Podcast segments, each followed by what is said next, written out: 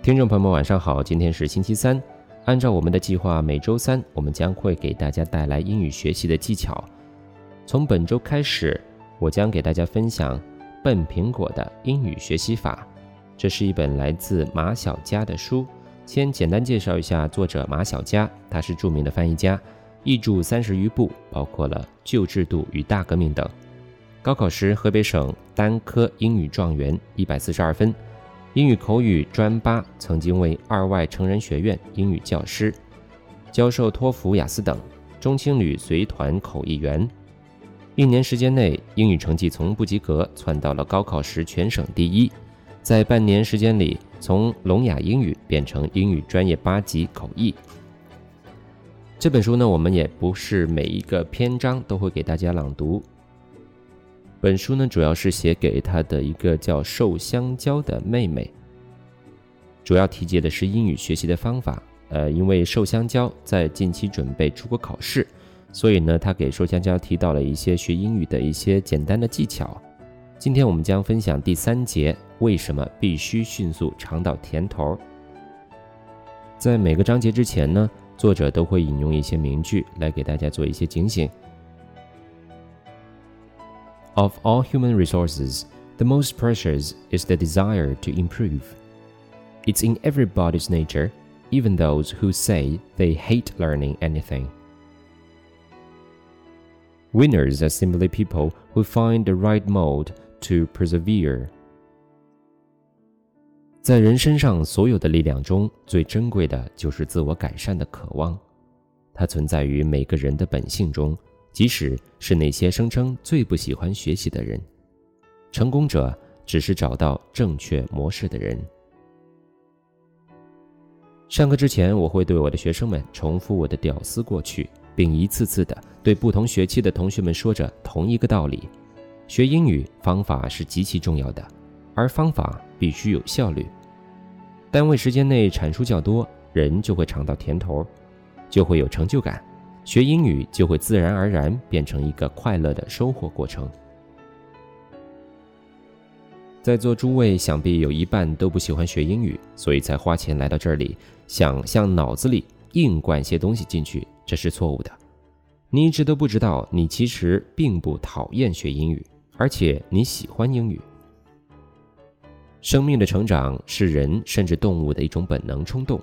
有些人之所以暂时把英语看成一种不得不承担的重负，是因为他们不小心陷入了一个恶性循环：没方法，学不会，讨厌，更学不会，更讨厌，就是学不会，就是讨厌，从此进入不断恶化的状态。人的求知欲是天生存在的，但一次次遭受挫败打击之后，就会开始减退。所以，我认为令人痛苦的不是英语，而是学英语时陷入泥潭。英语本身不是泥潭，找到正确的方法，让自己走出泥潭即可。所以我不会向你的脑子里硬塞一些知识进去，因为我可不是个落井下石的人。我会先教给你方法，让你的每一分付出都有回报，让你学有所成，走出泥潭，这样你就会爱上英语。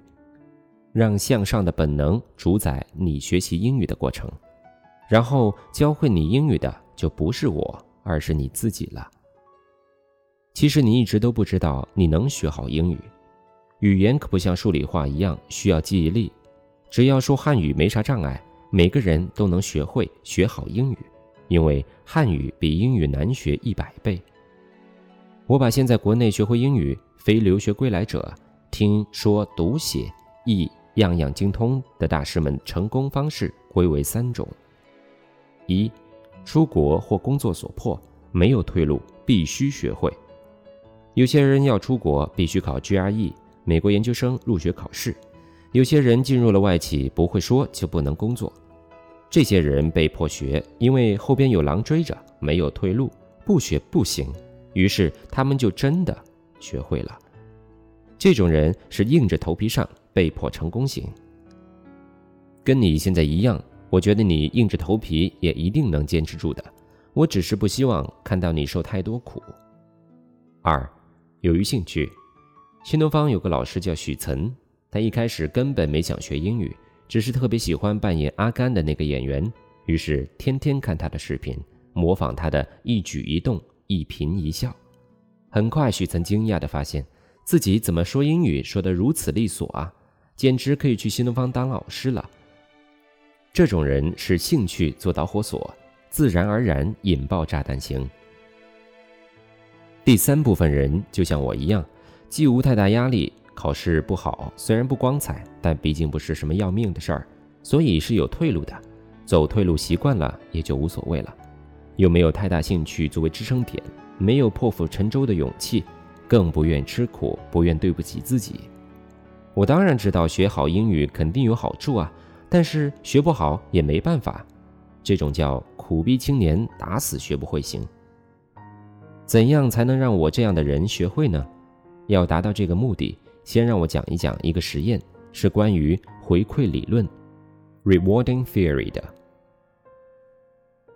把一只蚯蚓放在 T 字形迷宫，对于一个蚯蚓来说，走个 T 字就是走迷宫了。梯子。左端放电极，蚯蚓什么都看不到，也闻不到，所以每次向左向右的次数都是相同的。但是重复的次数多了，蚯蚓就自动记住了，左边不能走，要直接往右走。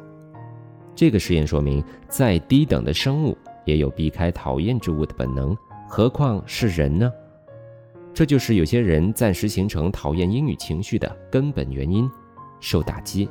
所以我们会自动的避开它，觉得它可恶。而打击力最大，也就是电压最强的，就是努力过，但是没有可以感知的成果。我回想一下，当初学英语时，也是怀着憧憬和激动的心情的。第一次学 A B C 以及 How are you，还感觉挺高兴的呢。是的，我最初并不讨厌它。这也符合人类向上的本能。不过后来每次想学，却次次被无情的学不会，结果所打回人间。尝试多少次就受多少次打击，所以我心里隐隐约约的产生了一种我学不会的错觉。于是我开始对它产生一种莫名的厌恶感，就像那条蚯蚓十分厌恶左边的电极一样。想学英语却学不好。就像屡次喝不到水的口渴之人，他们会觉得水真可恶，于是会在口渴的同时患上厌水症。其实，就算前两类人，那些兴趣成功和被迫成功的人，也普遍有一个感慨：原来兴趣和压力都只是导火索，只凭着压力和兴趣，其实根本不足以抵消任何厌恶感。他们之所以能一路走下来，是因为他们仿佛突然间学会了什么，突然拥有了成就感。就是这种成就感，使得他们越来越喜欢，于是越来越擅长，然后更加喜欢，更加擅长。如此良性循环就形成了。成就感来得越快，就会越喜欢，而越喜欢就会越有成就感，如此往复。成功是会上瘾的，一旦能感受到胜利的快乐，我们就会尽快的、尽可能的经常去重复胜利。有了第一次快感，接着第二次、第三次快感，就能让我们不再害怕冒险，就能克服障碍，快速冲向终点。毅力是靠不住的，没有成就感的支撑，根本坚持不了多久。听过太多让我一听就很讨厌的话，说这些品质多么好，多么好，苦干、努力、毅力、坚持、决心、坚韧不拔、百折不挠、坚强、信念等等。当然，我知道拥有了这些就能拥有很多好处，但是问题在于，我是个不愿意吃苦、不肯努力、没有毅力、坚持不了、没有决心和坚韧精神，有点挫折就退缩。软弱无信念的人，谁能借给我点儿这些精神呢？及时的成就感。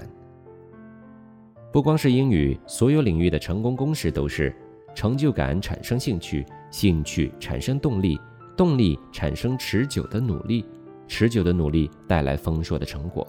你看，这逻辑很简单，成就感必须比挫败感提前到来，所以方法必须迅速见效。我们要迅速尝到甜头儿才行。今天我们的节目分享就到这儿了，下星期三英语分享我们再会。